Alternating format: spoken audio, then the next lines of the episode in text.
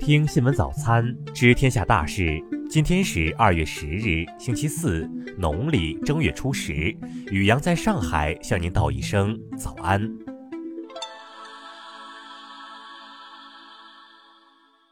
先来关注头条新闻。韩国刑事与法务政策研究院八日公布的《体育界腐败实态及相关制度改善研究报告》指出，多数韩国体育界人士认为，体育界内部腐败问题严重。在体育比赛现场发生的腐败问题中，受访者认为最严重的问题是选手和教练的不公平选拔，选手间或教练与选手间的霸凌问题。其他问题还主要包括与入学考试相关的不正之风、不公平判罚、打假球等。有人指出，即使知道体育界内的腐败现象，举报前也会受到现实制约，而且即使举报，也不会对相关人员进行相应处罚。日前，韩国短道速滑运动员沈西西曝光被教练性侵长达四年，同时自己也被媒体爆出在平昌冬奥会期间操纵比赛，于二零二一年十二月二十一日被禁赛两个月，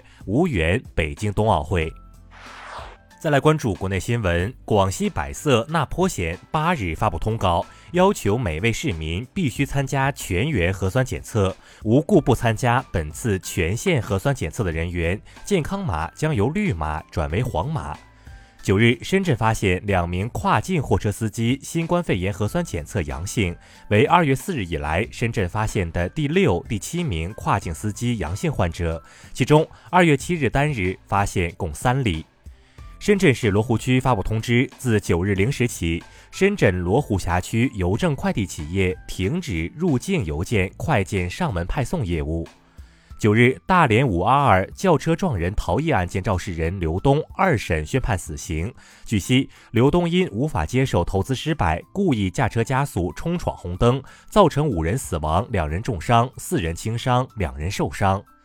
九日消息，自三月起，现金存取将迎来新规。商业银行等金融机构为自然人客户办理人民币单笔五万元以上或者外币等值一万美元以上现金存取业务的，应当识别并核实客户身份，了解并登记资金的来源或者用途。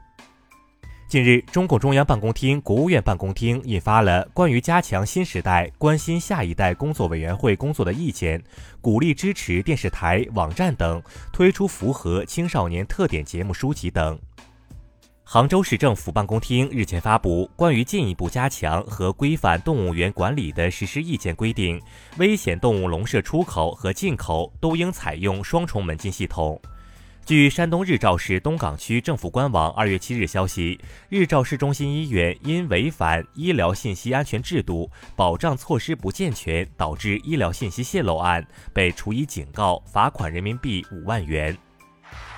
再来关注国际新闻，美国司法部八日宣布起获价值约三十六亿美元的失窃比特币，并以涉及洗钱罪名逮捕了一对夫妇。美国商务部八日公布的数据显示，主要受消费品进口额飙升影响，二零二一年十二月美国商品和服务贸易逆差环比增加百分之一点八，推动全年贸易逆差增至八千五百九十一亿美元，创历史新高。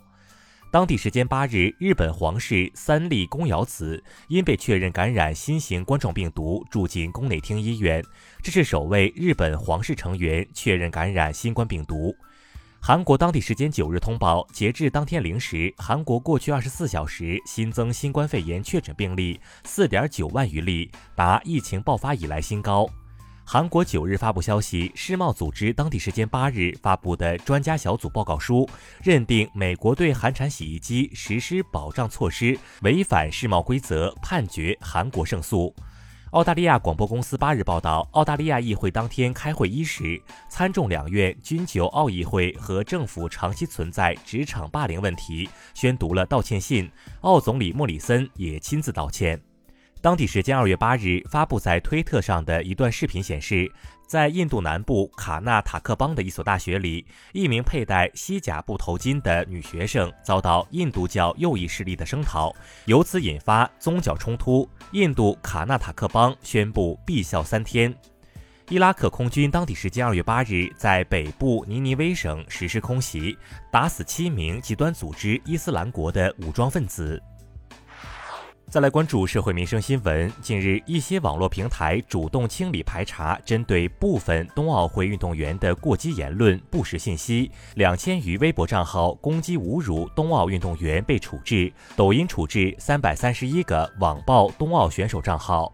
浙江某企业自制冰墩墩、雪融融供货网店被浙江省东阳市市场监督管理局查处，负责人被刑拘。上海市市场监督管理局消息，近日雅诗兰黛商贸有限公司因发布虚假广告被罚二百三十八点一六七一万元。近日，无锡两家星巴克因使用过期食品原料经营过期食品、擦拭食品接触面的毛巾未能实现专用等行为，被无锡市新吴区市场监督管理局没收违法所得，并分别罚款六十九万余元、六十七万余元。九日，重庆市公安局消息，重庆市公安局巴南区分局破获一起以二手房交易为幌子实施合同诈骗的系列案件，抓获倪某伟等十三名犯罪嫌疑人。再来关注文化体育新闻，因为在女足亚洲杯决赛中表现出色，二十一岁的女足姑娘张琳艳当选二零二二年印度女足亚洲杯决赛未来之星。八日晚，贝克汉姆转发张琳艳的微博，祝贺她夺冠。九日，在布宜诺斯艾利斯展首轮一比六、三比六不敌德尔波尼斯后，三十四岁的阿根廷网球传奇德尔波特罗亲吻网带，正式宣布退役。国际奥委会主席巴赫九日表示，北京冬奥会的场馆设施非常出色，所有运动员对此都非常满意。冬奥会开幕以来进展非常顺利，目前为止赛事运行都非常好，一起期待接下来十二天的比赛。九日，电影《长津湖之水门桥》累计票房破二十九点六九亿，长津湖系列电影总票房达八十七点四四亿，超过《唐人街探案》系列电影成绩，成中国影史系列电影票房冠军。以上就是今天新闻早餐的全部内容。如果您觉得节目不错，请点击再看按钮。咱们明天不见不散。